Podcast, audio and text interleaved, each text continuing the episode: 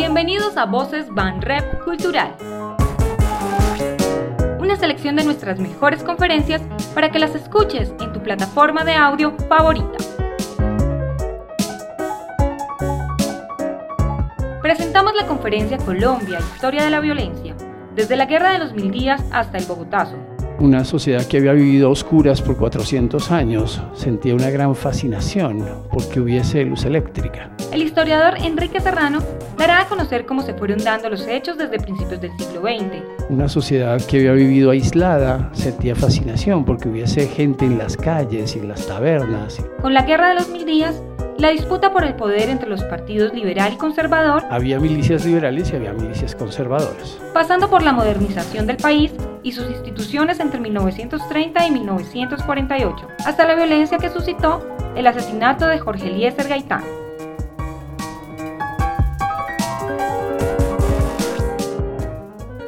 Lo primero que quiero decir es que yo no soy violentólogo, ni especialista en estos asuntos, solamente un intérprete y por tanto eh, es necesario que ustedes tomen esto con beneficio de inventario como una visión más o una interpretación. Eh, cada quien decidirá qué tan buena o mala, plausible o, o torpe sobre la violencia en Colombia en relación, porque aquí habría que ponerle a esto un, un subtítulo, la historia de la violencia en Colombia en relación con la transformación histórica de la nación. Eh, es decir, tratar de explicar la violencia como un fenómeno entre otros muchos y no como un fenómeno propio de la condición colombiana. Si bien es imposible negar la violencia, también es, a mi juicio, injusto y torpe y ciego eh, creer que siempre hemos sido igual de violentos, que es parte del mito de la nación violenta que en alguna forma hay que desterrar. Los libros que yo he escrito recientemente, el, el Por qué fracasa Colombia y el Historia de un olvido, como se llama el más reciente, se refieren al hecho, por ejemplo, de reseñar los 300 años o 350 años de paz en los que se forjó, digamos, silenciosamente la nación colombiana. Hoy vamos a hablar del eh, tremendo siglo XX. Tremendo porque fue el primer siglo y el primer momento en el que la sociedad dejó de ser rural y aldeana y se convirtió progresivamente en una sociedad urbana o urbanizada o en la ruta de la urbanización. En este caso, en un periodo entre 1898 y 1948 aproximadamente, es decir, los primeros 50 años del siglo XX, que fue además el siglo de la transformación demográfica del mundo entero y por supuesto de Colombia. Eh, una sociedad pequeña o relativamente pequeña, de ciudades muy discretas. Piensen ustedes que la Bogotá de 1900, la Bogotá de la Guerra de los Mil Días apenas llegaba a 180 mil habitantes, es decir, mucho menos que lo que hoy tiene Fusagasugá, luego, o, o Zipaquirá, Luego, hay que ver que si esa era la mayor ciudad de Colombia en ese momento, claramente se trataba de un país rural, en donde por lo menos el 80% de la población vivía en el campo y en formas de vida pueblerina o de hacienda o de vereda que caracterizaron la sociedad durante por lo menos 400 años.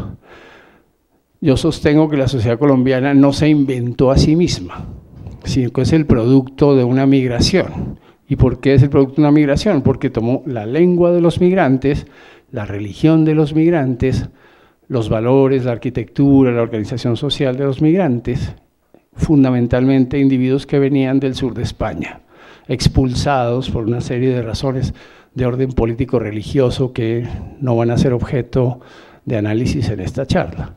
Pero en todo caso, así como los Estados Unidos o Canadá se formaron con migrantes, o Australia, en una medida distinta, pero comparable, la sociedad colombiana, al menos culturalmente hablando, se formó con migrantes.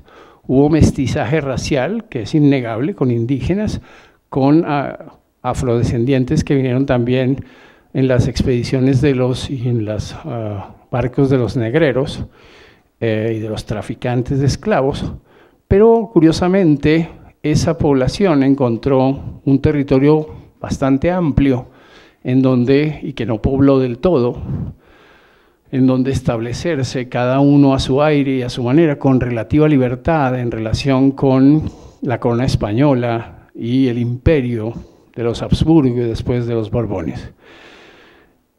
Así llegó Colombia a la independencia al comienzo del siglo XIX, cuando colapsaba de alguna manera y de modo además muy, eh, muy estridente el imperio español. El imperio español en realidad y las independencias que se derivaron de él colapsó gracias a la invasión de Napoleón a comienzo del siglo XIX. En alguna forma, y aunque no sea un chiste, Napoleón nos dio la libertad. ¿Por qué? Porque invadió España, llevó, al rey al exilio, hizo que los ejércitos españoles se dispersasen completamente para defender América y por tanto lo que hubo en América en los tiempos de Bolívar y Santander fueron guerras civiles entre partidarios de la libertad o de la independencia y partidarios del viejo régimen, o sea, de seguir con el rey. Pero ¿cuál rey si estaba en el exilio? ¿Cuál rey si el país estaba invadido? ¿Cuál rey si estaba gobernado por el famoso José Bonaparte? En otras palabras, fue un momento peculiar de la historia el que marcó el rumbo de la independencia y en alguna forma la población colombiana no estaba preparada, o apenas si lo estaba, y me refiero al pueblo común y corriente, aislado en sus montañas, en sus quebradas, en sus veredas, en sus pequeños pueblos de 2.000 o 3.000 o 5.000 habitantes. Esa gente no estaba preparada para la independencia y se demoró todo el siglo XIX adaptándose en una medida desigual, unas sociedades más rápido que las otras, etcétera, a lo que habría de ser la Colombia de los tiempos en que además ensayamos modelos, la Confederación Grananina, los, los Estados Unidos de Colombia y otros esfuerzos de corte más o menos federalista, hasta que en 1886 y un poco zanjando todas las discusiones anteriores, Rafael Núñez, con la Constitución de 1886, establece la República Unitaria Centralista, que paradójicamente ya era federal. Colombia es un país federal de facto, aunque no lo sea oficialmente, porque las regiones estaban tan separadas entre sí había tan poca comunicación, era todo tan arduo llegar de Antioquia a Santander o a la costa o a Bogotá o al valle, que incluso hasta en el periodo del que yo les estoy hablando, 1898-1950, las gaseosas y los, los, productos industriales se fabricaban en cada región. Eh, había gaseosas del Huila y del Tolima y de Antioquia, etcétera. No solo gaseosas, eh, el pan, el maíz, la harina, todo se producía en las pequeñas cantidades propias de las sociedades semifederales y semirurales que caracterizaron a la Colombia que surge en el siglo XX. Pero el siglo XX efectivamente sí trajo una serie de mutaciones importantes. En la segunda mitad del XIX se había abolido la esclavitud y se había iniciado la vida de los partidos, el Partido Liberal, el Partido Conservador. ¿Qué es propiamente, o cómo se puede interpretar para el caso colombiano, el ser conservador o el ser liberal? Me refiero sobre todo al siglo XIX. Conservador era fundamentalmente ese grupo de personas y familias que tenía algún tipo de posesión, no necesariamente muy grande, que estaba fuertemente adscrito a la lógica de la iglesia, a la educación eclesiástica, a los valores eclesiásticos católicos más o menos rígidos eh, que habían caracterizado la vida colonial. Y esa sociedad quería seguir, como su nombre lo indica, con un patrón similar al que tenía o al que había tenido durante varios siglos en alguna forma la tradición conservadora o de la sociedad conservadora rural, de familias grandes, católicas, monogámicas o al menos aparentemente monogámicas, era la nota dominante de la sociedad, un poco inercialmente. Así venía la nación colombiana y así había evolucionado. Aparecieron las ideas liberales, los valores liberales, una serie de requisitorias y de alternativas liberales. Por ejemplo, en Antioquia, la sociedad de la Escuela de Minas y los mineros, Alejandro López y una serie de pioneros de los años 1850, Lengerke, el alemán en Santander, algunos otros valores, por ejemplo, los famosos Isaacs y los otros individuos Eder en el Valle del Cauca, alrededor de, por un lado, la caña de azúcar, los ingenios o la producción de azúcar en, masa, el tabaco, que surgía como una alternativa, y de manera absolutamente fundamental el café, que solo a partir de 1850 se convierte en un producto de exportación que le da a la economía nacional ingresos suplementarios a los que tradicionalmente no había tenido porque era una economía cerrada y de subsistencia. Eso caracterizó transformaciones de la sociedad, la aparición de clases nuevas, de valores nuevos, de profesiones nuevas, de reconocimientos nuevos, la idea de irse a las ciudades, que antes no era muy bien vista ni apetecida, se convirtió de repente en algo atractivo. De modo muy interesante, casi se dice, o se podría decir, eh, heroico, en 1875 se inició lo que habría de ser la empresa más importante de transformación social de la vida colombiana, que fue la construcción de los ferrocarriles, de los ferrocarriles nacionales. 1875 a 1900, es decir, los años en que se fraguó la famosa Guerra de los Mil Días, fueron años de conmoción ligados a las obras públicas, ligados a la aparición, recuerden que todavía Panamá pertenecía a Colombia en ese momento, la aparición de una serie de proyectos de modernidad que caracterizaron el horizonte liberal y las ideas liberales que se postularon durante, digamos, los últimos 30 años del siglo XIX. 1870 a 1900 fueron esos años de enjundia, digamos, de, como les digo, grandes proyectos, alternativas de pioneros, horizontes de nueva vida que habrían de eh, garantizar la llegada al progreso, a la modernidad y también a la necesaria integración de la nación, que hasta ahora, o hasta entonces, no se había podido conseguir. Colombia tiene dos mares, efectivamente, el Atlántico, o sea, el Mar Caribe, nos comunica con el Atlántico y el Océano Pacífico, y sin embargo había vivido 400 años de espaldas a esos mares. En alguna forma todavía lo vive. Luego, esa característica de la sociedad por la cual, y de manera tan tajante, tan interesante, empezó a buscar una vida nueva, unos horizontes nuevos, trajo como una de sus consecuencias naturales la violencia. ¿En qué consistía la violencia en el siglo XIX? Según los estudios que han hecho los expertos, me refiero a grandes historiadores de mucho reconocimiento, eh, porque mi idea es de ninguna manera separarme de lo que ya ellos han descubierto y establecido con pruebas muy contundentes. Eh, Gracias a esa investigación, la transformación de la sociedad se, se dio por la vía de milicias, lo que hoy llamaríamos paramilitares, que en determinadas regiones tomaban las armas para obtener una serie de vindicaciones o reivindicaciones de orden político o de orden económico.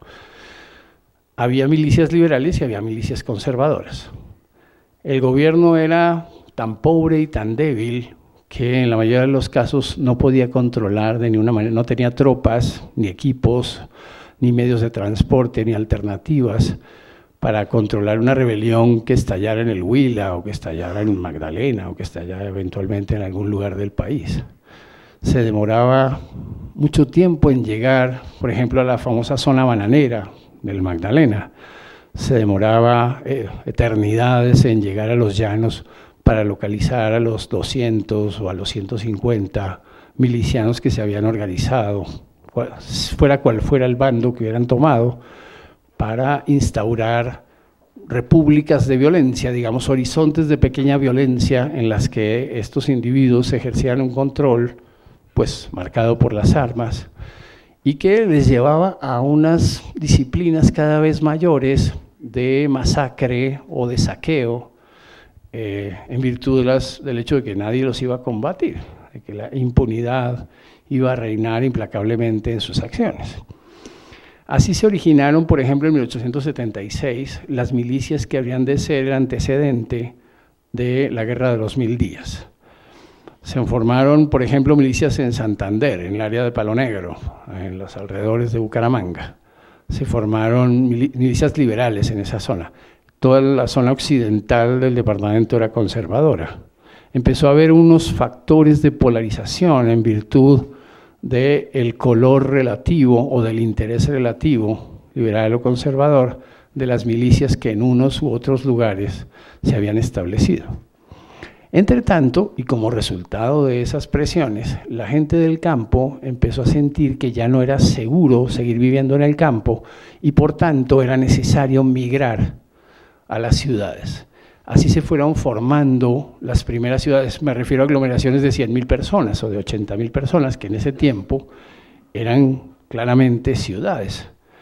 Esos individuos recién llegados a, los pueblos a los que se adscribían de lo que hoy llamamos un país de ciudades, las 22 o 23 ciudades intermedias que hoy tenemos, empezaron a recibir migrantes hacia 1880, 1890, provenientes de las fincas colindantes o algunos de los hijos sobrantes, por decirlo así, de los recolectores de café o de los trabajadores de los ingenios en el Valle del Cauca o de los otros individuos empeñados en el cacao o en el tabaco, etcétera, que se aburrían de su vida campesina y empezaban a buscar, digamos, el encanto de la ciudad. Hay novelas, hay, eh, eh, por ejemplo, las del famoso Tomás Carrasquilla, hay novelas como la de, las de eh, Osorio Lizarazo, que reconstruyen ese mundo de finales del 19, ese mundo un poco incierto, marcado ciertamente por la violencia, pero sobre todo por la voluntad de migración hacia un mundo nuevo. En las ciudades empezaba a ver, por ejemplo, la forma de eh, establecer patrones de energía eléctrica que pudieran iluminar las calles oscuras. Una sociedad que había vivido a oscuras por 400 años sentía una gran fascinación porque hubiese luz eléctrica. Una sociedad que había vivido aislada sentía fascinación porque hubiese gente en las calles y en las tabernas y las chicherías, etcétera, se llenasen. Porque hubiese conversación política, porque hubiese lectura de libros, la eventual llegada de a través del río Magdalena de una serie de objetos importados que eran, oh, de gran, que eran apetecidos inmensamente. Eh, por ejemplo, seguramente ustedes vieron esos antiguos chiffoniers, esos uh, muebles que llegaban de Francia, los viejos armarios, los muebles de comedor o de sala eh, para las casas, eh, vitrolas, eh, o gramófonos o otros instrumentos que eran verdaderos hitos sociales de atracción. Todo el mundo se sentía dramáticamente culminado por el esplendor de la técnica y de la ciencia que llegaba a través de nuevos inventos a un país que, un poco a lo García Marquiano, un poco como el Macondo, nunca había visto eso y estaba completamente asombrado frente a ese tipo de cosas que eran auténticas innovaciones. En alguna forma, Colombia llegó al mundo a finales del siglo XIX. Es decir, lo que habría de ser la sociedad colombiana eh, aspira a ver todos esos avances, incluso empieza a ver que es posible tomar un barco hasta el Magdalena, llegar a Barranquilla y a través de Barranquilla quizá llegar a Nueva York alguna vez, o a España, a los puertos españoles del sur o del Mediterráneo. La sociedad más refinada se afrancesa un poco, es decir, llegan textos en francés y la gente empieza a aprender francés, además del latín, de la educación puramente escolar eclesiástica que caracterizaba el latino o el griego, sobre todo la vida de los seminarios, porque un poco como en Europa, la gente más formada hasta 1890 era la gente de los seminarios. Eh, aparecía la Universidad Nacional, había otras pocas universidades como el Rosario en Bogotá, surgía el externado, surgían las universidades que habrían de ser íconos ya de la modernidad, pero todavía eran muy pequeñas, eran colegios de 20 o de 30 o de 50 alumnos. Eso en relación con la totalidad nacional era muy poco, y sin embargo sirvió como una suerte de semilla o de fermento de lo que habría de ser la nación colombiana de en adelante. Lo que quiero es que cuando expliquemos la violencia en Colombia, tengamos una serie de razones históricas para apuntalar nuestros argumentos. Es básicamente lo que eh, hace madurar un poco la explicación que el pueblo le da a su propia historia. Eso es central. Y por tanto es fundamental que ni los conservadores eran verdaderos conservadores ni los liberales verdaderos liberales. Eh, las ideas que llegaban estaban un poco mitificadas y, eran confusas. Incluso a veces hermanos o personas de la misma sangre eran los unos liberales y los otros conservadores y solo por razones fortuitas terminaban enfrentándose entre sí por la conquista de una determinada región o por el logro de un determinado puesto o por un triunfo electoral más o menos fortuito, cuyas características no definían verdaderos cambios o auténticos cambios en la vida social y política de la sociedad. Esto es fundamental considerando el hecho de que hasta 1900, hasta la guerra de 2010 por lo menos, que empieza en 1898, nadie había cambiado radicalmente su forma de vida. Solo había unas nuevas ideas que estaban transformando las mentalidades. Primero cambian las mentalidades, luego cambian las realidades. Esto es también fundamental. Uno no se vuelve de la noche a la mañana un partidario de tales o cuales ideas liberales o de Rousseau o de los derechos humanos, sino que tiene que ir madurando esas ideas y verlas expresadas en su propia vida para poder sentir que puede luchar por ellas o trabajar por ellas, en mayor o menor medida, como les digo. A pesar de todo, y de que la violencia fue artera, dañina, destructiva, no tuvo un efecto fundamental en, en mengua de la población. Es decir, murieron personas, sobre todo hombres, a finales del siglo XIX, en esas escaramuzas militares o paramilitares, si se quiere, de las milicias, pero la mayor parte sobrevivió y sobrevivió para ser otra persona, para vivir de otra manera, para adquirir o asimilar nuevos valores. Eso es lo que realmente cambió para siempre la vida colombiana con la guerra de 2000 días, pero sobre todo con la llegada, como les digo, de la modernidad, de una modernidad todavía mítica, en todo caso modernidad al fin, porque ya no podían seguir viviendo en la aldea, en el pueblo, en la familia, en el mundo colectivo que los caracterizó por tanto tiempo, sino que eran individuos por primera vez en las ciudades, buscando trabajo, vistiéndose de un modo distinto a como se habían vestido antes. Eh, para nadie es un secreto que solamente un 10% de la población usaba zapatos, el otro 90% iba descalzo. Y eso hasta bien entrado el siglo XX. Todavía en los días de Gaitán, muchos de sus seguidores iban descalzos. Luego, el cambio se fue, se fue produciendo gradualmente. A pesar de que fue solo en 50 años, la sociedad mutó gradualmente porque no podía adaptarse de la noche a la mañana a una forma de vida, a unos valores y a unas realidades completamente distintas de las que caracterizaron la vida social. Colombia estaba muy lejos de tener edificios, de tener calles planificadas o ciudades planificadas. Las ciudades se hicieron al desgaire y al azar de cómo iban llegando y adaptándose en tugurios y en cambuches los recién llegados. Eh, se tomaron algunos terrenos, todavía no había planeación urbana, todavía no había aquellos valores que caracterizaron o que caracterizarían después a la mitad inicial del siglo XX.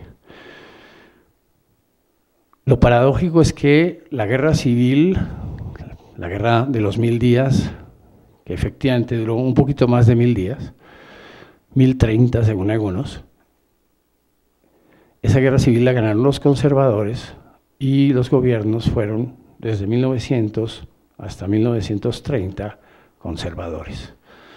Durante esos gobiernos conservadores se perdió Panamá porque no había quien atendiese el asunto. Durante el siglo XIX se había intentado con la expedición de Lesseps, con una serie de dificultades inmensas para las cuales el país no estaba preparado, hacer el canal por nuestros propios medios, cosa que no pudimos hacer. Un poco como el Mundial del, del año 86 renunciamos a él por impotencia y por inepcia y por incapacidad. Simplemente fue una, una empresa que en ese momento no estaba, eh, desbordaba completamente las posibilidades de la nación.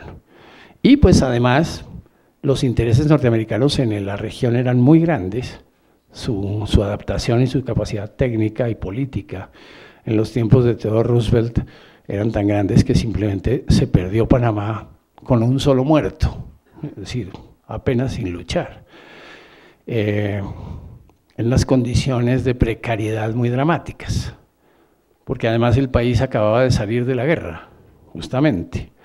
Llegó al poder un personaje que habría de ser fundamental en la vida colombiana, se llama Rafael Reyes.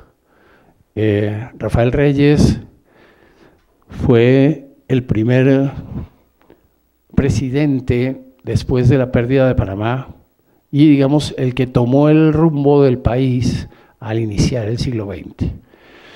El siglo XX se inició en todo el mundo con una gran expectativa. Efectivamente, el mundo veía este siglo como algo promisorio, como el siglo del gran avance, de la gran técnica, de la gran ciencia.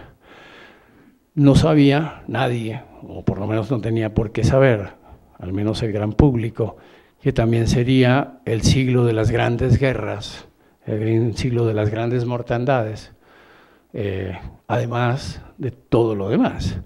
La verdad es que la vida no es buena ni mala, la historia no es buena ni mala, simplemente las cosas se van preparando oscura y secretamente y simplemente ocurren, estallan, eh, un poco por fatalidad en algunos casos, otro por causas sutiles, relativamente siniestras, otro porque simplemente la ignorancia o la indefensión de la mayoría o de las mayorías eh, termina viendo con buenos ojos cosas que probablemente sean terribles o fueran terribles en ese momento. El caso es que Colombia, en los tiempos de Rafael Reyes, empezaba a pensar en hacer carreteras en los tiempos de Rafael Reyes empezaba a eh, tratar de interconectar los ferrocarriles existentes para que configuraran una red nacional, cosa que solo se conseguiría lentamente durante los años siguientes. Rafael Reyes fue el primero que estimó el valor de las costas y sobre todo de la costa caribe y la necesidad de conectar a Bogotá y a las zonas del interior con la costa caribe. Pero imagínense cómo podía hacerse, si hoy es difícil de hacer, cómo podía hacerse en 1904 o en 1908. Eh, el transporte seguía siendo fundamentalmente a través del río. El río es el gran nervio de la vida colombiana. Siempre hubo contacto entre el norte y el sur gracias al río. No solo al Magdalena, también al Cauca gracias al hecho de que las cordilleras brindan una serie de, digamos, descansaderos en los que es posible eh, pasar incluso temporadas. Si una persona no podía aguantar el calor de Monpós o el calor de Honda, se iba a alguna zona cercana donde hubiera una montaña o una meseta en la que podía pasar unas semanas o unos meses, sobre todo recuperándose de las fiebres de los males que azotaban al pueblo con una tremenda ferocidad. La expectativa de vida en esos tiempos era de 52 años. Es decir, una persona que llegaba a los 50 años ya se consideraba al borde de la muerte o cercana a la muerte.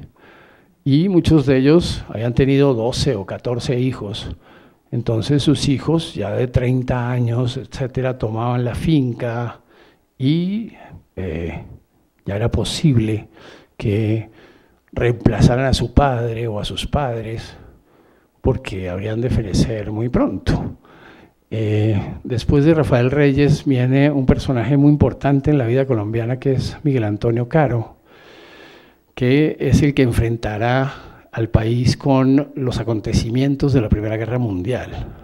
Algunas personas denostan o hablan muy mal de Miguel Antonio Caro porque era un lingüista, un sujeto que sabía latines, en verdad seguramente muy poco de gobierno, pero representó muy bien a lo que era la élite, o por lo menos la aspiración de la élite bogotana y en ese tiempo la élite colombiana, que quería ilustrarse y tener, digamos, una participación aunque fuera remota de la vida de Occidente eh, y saber cosas del mundo, aunque, por supuesto, de modo muy muy provinciano todavía, de modo que, no era para nada un, un, asunto promisorio, sino solamente una postulación teórica de un mundo que en realidad estaba todavía muy lejos de la vida colombiana.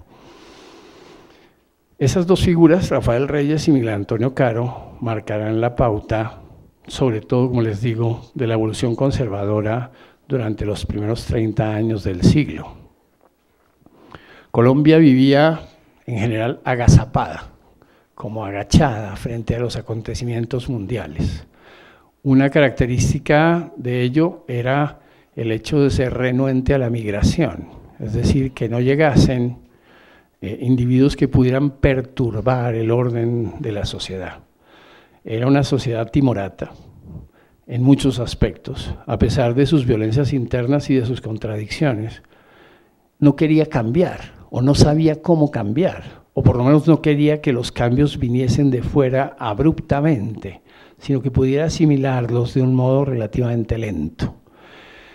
Esa velocidad del cambio, sin embargo, durante el siglo XX se irá acelerando cada vez más, haciéndose finalmente vertiginoso y empezar ya a superar con mucho las posibilidades tradicionales de la sociedad.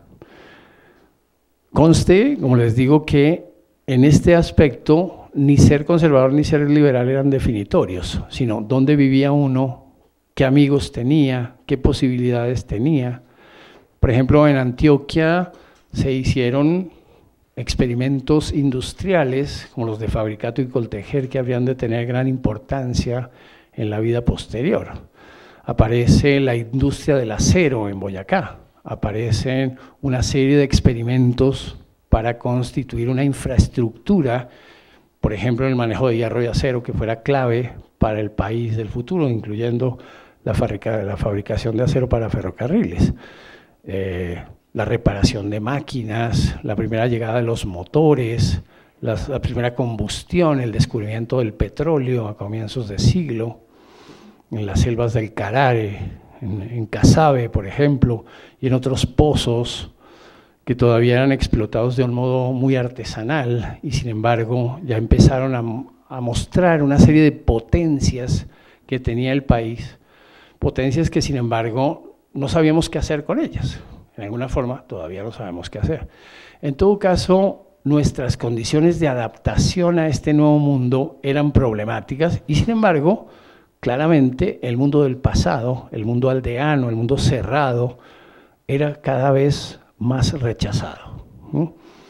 Llega la Primera Guerra Mundial, y la Primera Guerra Mundial de 1914 a 1918 tuvo tremendo impacto en la vida colombiana, porque aunque en verdad Colombia pues no, no sabía ni podía participar en semejante conmoción mundial, sí empezó a ver que la guerra traía modificaciones tremendas en la vida social. Una de ellas, por ejemplo, muy impactante para los colombianos fue la aviación, la aparición de los aviones. Tanto es así que en Barranquilla, la famosa SCATA, en 1919, el año entrante se cumplirán 100 años, es la segunda compañía aérea del mundo después de las líneas aéreas alemanas que habían surgido justamente de la Primera Guerra Mundial. Eh, en ese orden de cosas Colombia tenía una gran admiración por el progreso, pero al mismo tiempo un gran temor por las consecuencias del mismo, que se veían claramente como algo funesto, algo tremendamente importante que le pasó a Colombia a finales del 19, comienzos del siglo XX, fue la aparición también de los periódicos. La aparición primero del espectador y a comienzos del siglo XX del tiempo y de otros periódicos dieron a la vida social y a la crónica de la vida social una importancia que en el pasado no había tenido, porque la sociedad era una sociedad de curso y de curso oral, es decir, se enteraba de las cosas por rumores. Ahora empezaba a haber una vida documental y documentada con los periódicos, con los medios escritos, con los políticos que se convertían en columnistas o articulistas, eh, con los debates que podían ser sostenidos y observados por muchas personas, con la llegada progresiva de imprentas y de publicaciones, con la asimilación de libros que por primera vez conformaban bibliotecas relativamente importantes, etc. Es decir, ya no solo el mundo, sino el relato del mundo empezaba a llegarle a esta sociedad y por tanto la necesidad de ser letrado. Como les digo, la educación hasta 1950 fue fundamentalmente eclesiástica, es decir, los mayores proveedores de educación en Colombia eran las comunidades religiosas.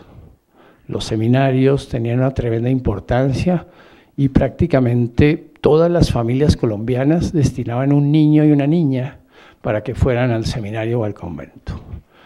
Esa fue una tradición que se perpetuó en Colombia ah, bien durante todo el siglo XIX por lo menos y hasta bien entrado el siglo XX. Luego los seminarios colombianos estaban llenos de vocaciones. Eh, por lo menos el muchacho o la muchacha aprendía a leer y a escribir. En algunas ocasiones aprendía latín y griego, o por lo menos latín. Eh, en algunos casos era posible que viajase a otros lugares dentro del mismo país o a veces a España o a otros lugares del mundo en unos periplos que eran muy peligrosos y muy problemáticos, pero en todo caso muy emocionantes para una sociedad profundamente provinciana como era la nuestra. Esa condición marcó entonces una evolución mental y espiritual de la sociedad hacia un gran reconocimiento a los letrados. Es un poco la metáfora de, Miguel Antonio Caro que decimos aquí. Eh, hoy en día la Academia de la Lengua parece que no le importara a nadie, pero en ese tiempo era muy importante la forma de hablar, la forma de asimilar los conceptos, los valores que llegaban a través de esos conceptos, la perspectiva de poder interpretar textos científicos o textos filosóficos o textos de carácter literario que provenían del exterior. La perspectiva por primera vez auspiciosa de tener una literatura nacional, etc. ¿eh? Piensen ustedes que ya Jorge Isaacs había escrito en el siglo XIX su, su María, que era incluso legendaria en Buenos Aires y en otros lugares del mundo, y aquí nadie la había leído. ¿Por qué? No se sabía leer. Solo el 10% de la población medio sabía firmar. Como les digo, ese mismo 10% que tenía zapatos, aproximadamente. El otro 90% de oídas y en virtud de una admiración tremenda que profesaba por esos avances y por esos uh, despertares, eh, no sabía mucho, pero admiraba mucho y eh, presionaba a sus hijos para que estuviesen en un estadio intelectual sensiblemente superior al de las generaciones anteriores. A partir de entonces, por ejemplo, esta obligación de estudiar para los hijos se volvió más o menos generalizada y los padres trabajaban, los padres campesinos trabajaban para que sus hijos fueran a las ciudades y adquiriesen por lo menos la perspectiva del bachillerato, una educación primaria y secundaria que eh, les permitiese tener, no sé, por lo menos 10 años, 11 años de escolaridad y a través de ellos un reconocimiento básico, el cartón de bachiller. El cartón de bachiller era una alternativa hoy que tanta gente lo mira con desprecio, fue fundamental para transformar la sociedad durante estos años iniciales del siglo XX. Un bachiller, por ejemplo, se podía meter a una especie de universidad que eran las escuelas normales. Hacia 1920, una misión alemana, la misión de Hans Seidel, acordó con el gobierno conservador de ese momento, con los gobiernos de, algunos eh, ilustres personajes de aquellos días, eh, la conformación de escuelas normales en varias ciudades colombianas. Fueron famosas las normales de Bogotá, de Tunja, de Bucaramanga, de Pamplona, de Manizales, entre otras, de Popayán, que forjaron a una élite de maestros que habrían de ser fundamentales para transformar la sociedad en los años posteriores.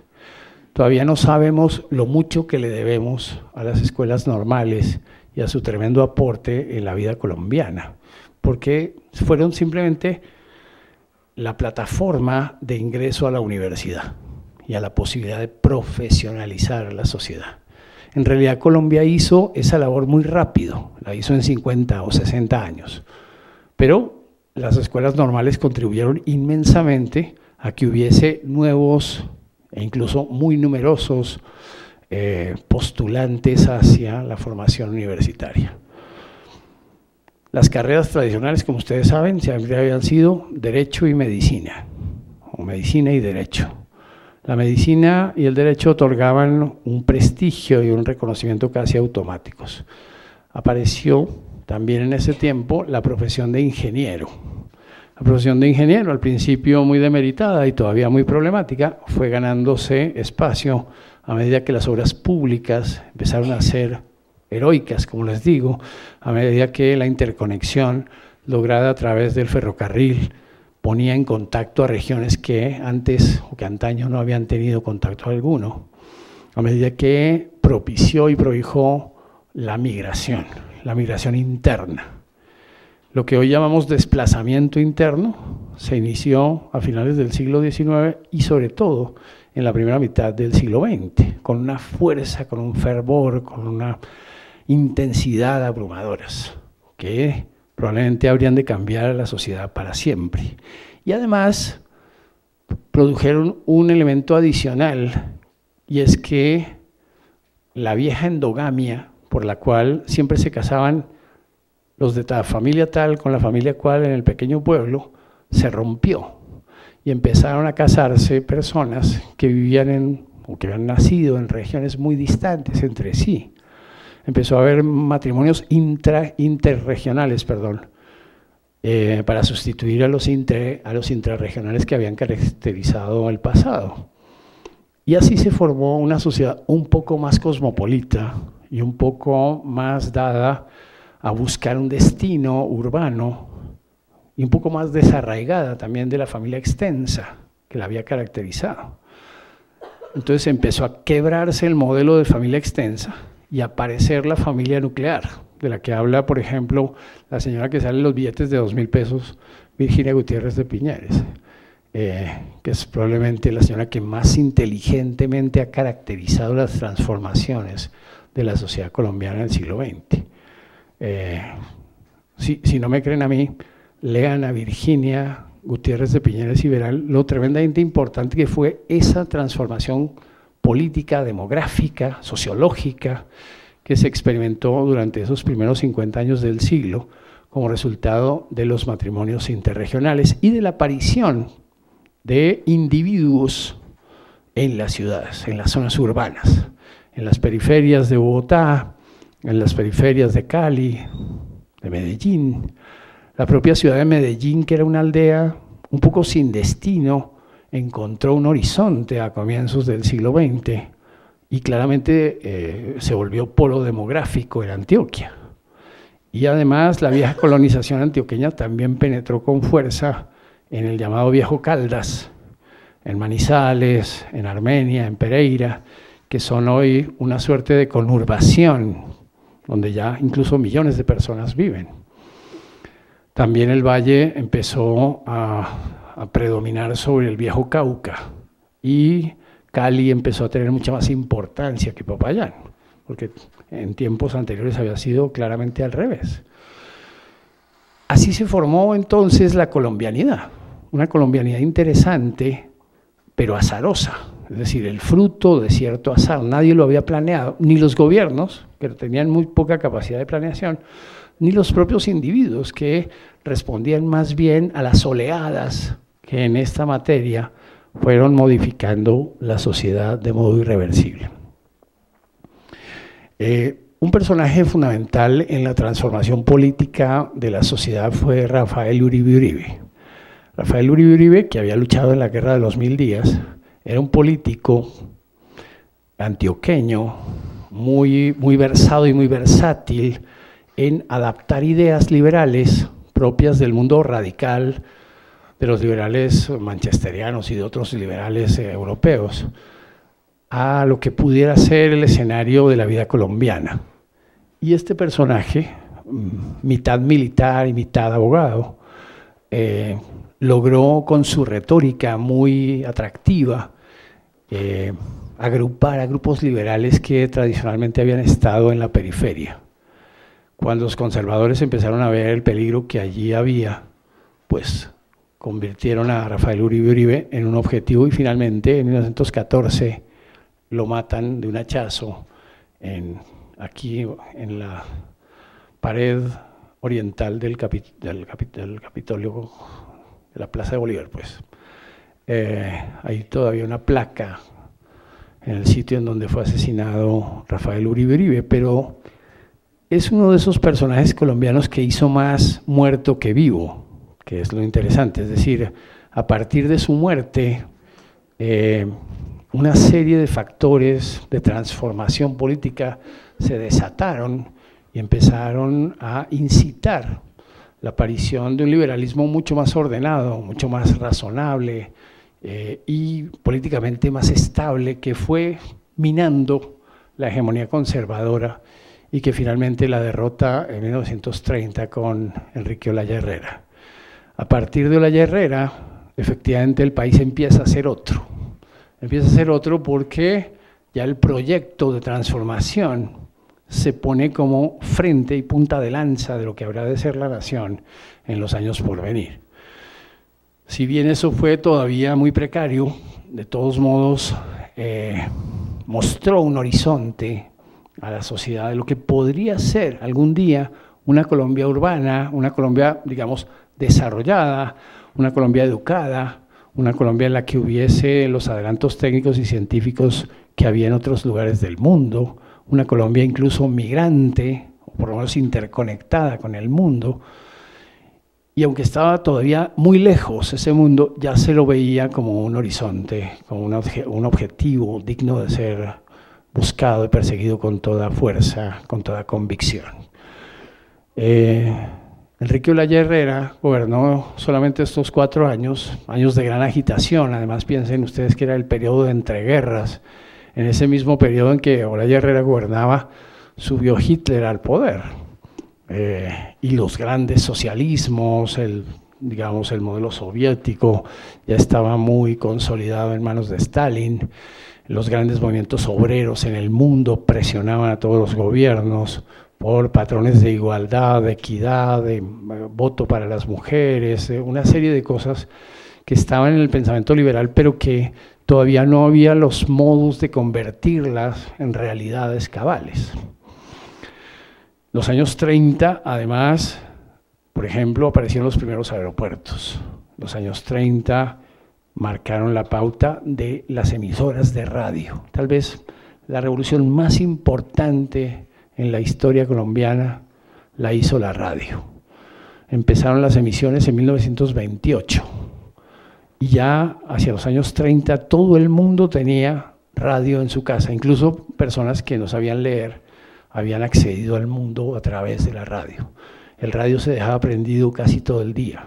Las emisoras traían música y acentos y vidas de otros lugares. Por ejemplo, empezaron a llegar las rancheras, empezaron a llegar los tangos, y tanto la estética y la retórica de las rancheras como la de los tangos habrían de modificar dramáticamente la vida colombiana a partir de esos años 30. No olviden que además incluso Gardel murió en este altar ¿eh? en 1935 en un accidente aéreo en Medellín, o al salir del aeropuerto de Medellín. Eso aún conmovió más vivamente a la sociedad, aún la hizo más partidaria del tango. Tanto es así que los verdaderos seguidores del tango, por lo menos nostálgicos, se cuentan por, con mayor uh, asiduidad en Colombia que en Argentina. Eh, en Argentina hay unos pocos especialistas, pero gente que ame el tango, como viejos paisas, como viejos uh, santandereanos, no. Ya hace mucho que en Argentina el tango pasó para siempre a la historia como una curiosidad del pasado. En cambio aquí sigue habiendo tangos en las tabernas y en un poco en ese mundo nostálgico del viejo Caldas, eh, y, lo siguió habiendo durante largo tiempo en otros lugares del país. Eh, por ahí, por esa vía, también apareció el fútbol, también aparecieron una serie de cosas tremendas, incluyendo la literatura, que habrían de ser fermento de movimientos muy importantes en la vida colombiana posterior. Aparecieron los libros y los lectores de libros más o menos asiduos o habituales. Apareció la costumbre de venir a la biblioteca, incluso eh, el origen de bibliotecas tan importantes, definitivamente ninguna tan importante como esta, pero en todo caso bibliotecas municipales que habrían de abrirle las puertas al mundo a mucha gente habrían de presentarle autores, inquietudes, ideas, oportunidades, posibilidades y también terribles terrores y contradicciones a la sociedad colombiana tan de puertas para adentro, tan cerrada sobre sí misma, empezó a tener ventanas hacia el mundo. Ventanas que eran promisorias, pero también peligrosas. Ventanas que le traían también los horrores de la guerra, las terribles contradicciones del fanatismo y de la radicalización y de los nacionalismos y de un montón de cosas que nos eran hasta ese momento relativamente ajenas. Entonces Olaya Herrera pues representa en buena medida una especie de recomienzo, o por lo menos de auténtico comienzo de la sociedad urbana, por contraste con las sociedades del pasado. Los gobiernos que vinieron después de la Herrera, problemáticos, contradictorios, etcétera, ante la perspectiva del retorno conservador, de todos modos marcaron la pauta de una serie de transformaciones sociales y sociológicas que eh, hicieron, por ejemplo, que la ruana fuera cambiada por el saco de paño y por la corbata, que eh, beber chicha fuera reemplazado por beber cerveza, y aparece Bavaria con su gran importancia, incluso una serie de personajes alemanes de comienzos de siglo, que un poco como Lengerke y los pioneros del 19, el señor Kopp y otros personajes clave, eh, abrieron fábricas que resultaron pues muy exitosas, considerando perfectamente la idiosincrasia de la sociedad. Eh, ¿Cómo es el pueblo colombiano? El pueblo colombiano se levanta temprano, va a trabajar por la mañana, pero por la tarde ya quiere tomar cerveza. Entonces, tomaba cerveza, tomaba café. Por ejemplo, antes la gente no tomaba café, o tomaba café al amanecer para despejar el sueño, y un café además de una calidad muy mala, no digo por el café mismo, que era muy bueno, sino por la preparación, que era muy precaria, muy tosca. Y molinos auténticos de café no había muchos, o, molían muy mal el café. Eh, el hábito de tomar café empieza en los años 30, empieza, por ejemplo, en el café pasaje, empieza en algunos, en el San Moritz, en algunos cafés, el automático, que se volvieron además míticos en la vida bogotana, porque eran lugares de esparcimiento y de discusión de asuntos políticos, pero también literarios y de otras condiciones. Eh, la idea de una vida nocturna. En los años 30 por primera vez fue posible una auténtica vida nocturna. Eh, incluso pues tener tabernas abiertas hasta la 1 de la mañana, 2 de la mañana, 3 de la mañana. Cosa que era muy mal vista, pero de todos modos se volvió cada vez más generalizada y cada vez más importante.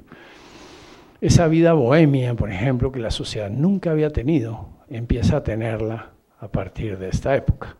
Y todo eso al ritmo de los periódicos, al ritmo de las emisoras de radio al ritmo de las vitrolas y las radiolas y los discos. Eh, hizo, por ejemplo, también muy popular la zarzuela.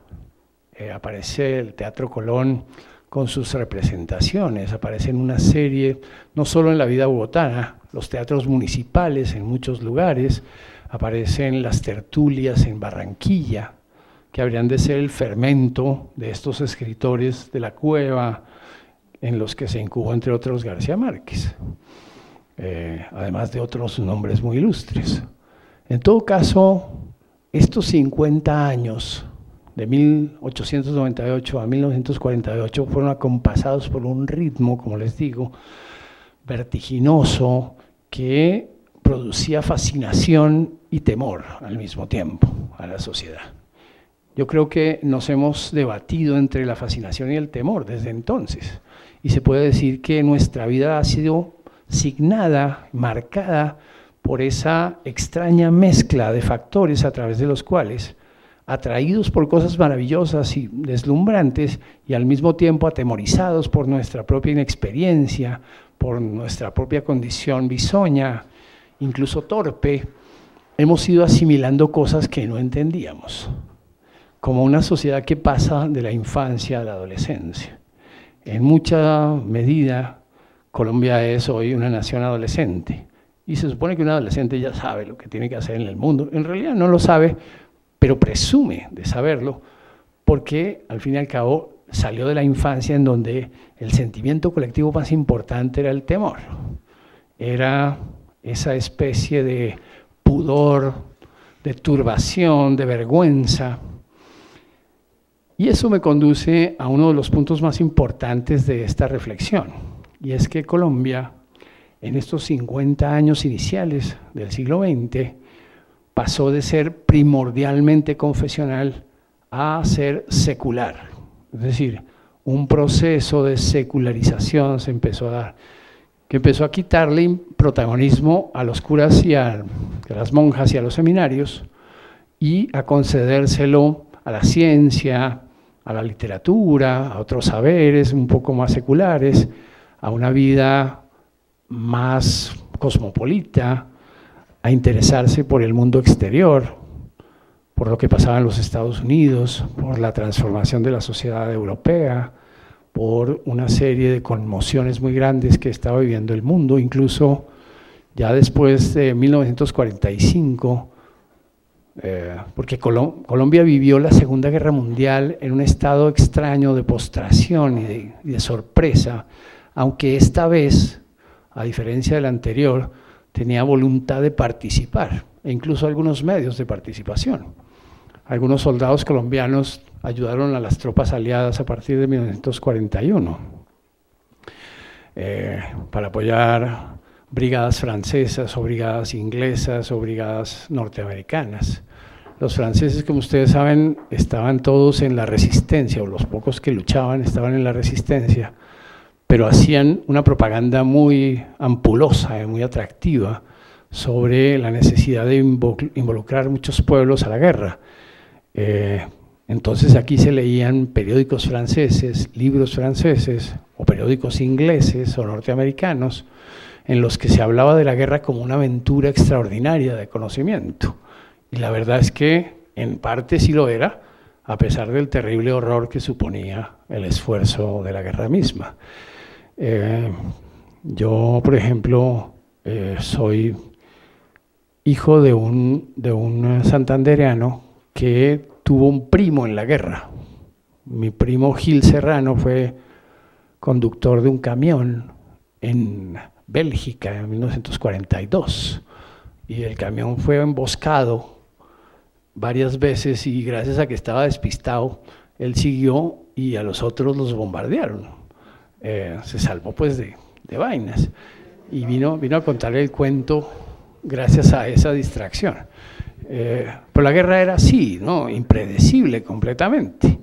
Eh, en todo caso, lo interesante de esa, de esa condición es que el pueblo colombiano, al terminar la Segunda Guerra Mundial, tenía una voluntad muy fuerte de penetrar en el mundo, de descubrir un mundo plagado de mutaciones y transformaciones, incluyendo los movimientos comunistas que se habían eh, creado en los años 30, con Gerardo Molina y una serie de pioneros en esa, en esa vida de las luchas obreras. Aquí había representantes de las luchas obreras, pero no había obreros, que era lo paradójico, es decir, clase obrera en un sentido estricto no había. Todavía los campesinos primaban mucho sobre los obreros y los sindicatos eran vistos, por supuesto, con gran recelo por los patrones, como era natural. Pero a pesar de eso, a pesar, digamos, del descuadre, aparece una figura como la de Jorge Eliezer Gaitán. Jorge Eliezer Gaitán, nacido en Cucunobá, aquí en Cundinamarca, a comienzos del siglo XX, en 1903, había tenido una carrera meteórica como abogado, y había tenido una carrera meteórica como político, pero sobre todo, y esa era su gran vocación, era un retor extraordinario, es decir, una persona, una capacidad retórica muy, muy sofisticada para su tiempo, y que además eh, se había pulido en Italia, en la Italia de Mussolini, un poco imitando a Mussolini, ese mundo ampuloso italiano que lo caracterizó, en fin, cuando llegó de Italia a finales de los años 20 eh, se había convertido en una figura política, o inmediatamente emergió como una figura política de gran envergadura. En medio de un partido muy disparatado y muy alborotado, como era el Partido Liberal, que llegaba por primera vez al poder, como hemos visto, eh, y en donde había luchas intestinas también que marcaron la pauta de su crecimiento. Mientras fue joven, eh, Gaitán tuvo un desempeño, digamos, muy audaz, y muy moderado, pero a medida que fue adquiriendo importancia, es decir, en 1940 en adelante, se convirtió en un verdadero caudillo. Y es extraño que en Colombia en realidad no había habido caudillos hasta entonces. Los caudillos son propios de otras sociedades, por ejemplo en Argentina o en Venezuela o México sí había habido auténticos caudillos en el sentido de un hombre, una sola persona que encarnase toda una ideología, toda una esperanza popular, etc. Según Álvaro Mutis, a quien yo alguna vez entrevisté eh, sobre el ascenso de Gaitán, me decía que era algo que producía una mezcla de temor y de respeto al mismo tiempo, porque nadie hablaba como él, nadie tenía esa capacidad de argumentación tan sofisticada, incluso los conocimientos que tenía entonces, pero mucha gente no lo entendía. Y como ustedes saben, con mucha frecuencia se ama más aquello que menos se entiende. Es decir, mientras más extraño parezca, más atractivo. Entonces, eso fue causando los resquemores y los recelos que habrían de conducir al fatídico 9 de abril de 1948.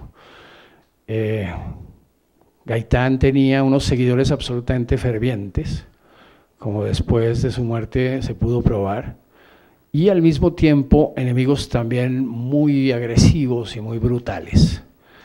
Eh, la verdad es que no se puede decir, yo apuesto, como les digo al comienzo, esto es solamente mi interpretación, ustedes tienen el beneficio de inventario de creerme o no, o de, o de seguirme o no, o de pensar que es una interpretación adecuada o no. Pero en todo caso, Colombia no es un país de personas violentas, pero sí es un país de personas pasivas, conformistas, y cuando ven a alguien auténticamente violento, lo dejan actuar, lo dejan actuar de manera que unos pocos individuos brutales son capaces de causar el, el temor más terrible, el pánico más generalizado en el resto de la población, que de ninguna manera está preparada para ejercer tal violencia. Por eso Colombia nunca ha tenido auténticas guerras civiles, es decir, en el que toda la población haya quedado involucrada en algún bando que lucha contra el otro bando, como si hubo en España o como si hubo en otros lugares del mundo. No, lo que ha habido es individuos que ejercen la violencia, incluso una violencia desmesurada, a nombre de los demás, pero sin que ellos se sientan auténticamente representados. ¿Mm? Esa es una característica que en alguna forma se vio desatada en las horas que siguieron al asesinato de Jorge Eliezer Gaitán en abril de 1948. Aunado al hecho de que se estaba reunida aquí la Conferencia Panamericana en Bogotá, aunado al hecho de que agitadores profesionales como Fidel Castro estaban aquí eh, y de que mucha gente quería que Colombia en ese año 48 diese un salto al socialismo, que era más o menos el proyecto que en algunos casos se tenía. Lo cierto es que eso no pasó. Hubo sí una extensión de violencia muy dramática en los campos, que habría de durar por lo menos todos los años 50, o casi todos los años 50. Habría de durar 10 años, habría de causar cerca de 400.000 muertes entre asesinatos y los, las muertes que se derivaron del desplazamiento forzado de poblaciones inmensas. Porque mucha gente murió simplemente por tener que llevarse a su familia, a sus hijos pequeños, a 100 o a 200 o a 500 kilómetros, a veces a pie. O porque la gripa española, el tifo y otros males que caracterizaban una sociedad, digamos, abierta y urbana, se le prendieron a una serie de personas del campo que de ninguna manera estaba preparada para una migración tan terrible. Fue durante los años 50 que la ciudad de Bogotá pasó de los 350 mil habitantes que tenía en los tiempos de Gaitán, o sea, en que mataron a Gaitán, a más de un millón de habitantes. Luego, sin duda, la diáspora, la gran diáspora del campo a la ciudad sucedió a partir de 1948 y ahí empieza obviamente otra historia que será objeto de la, de la conferencia próxima.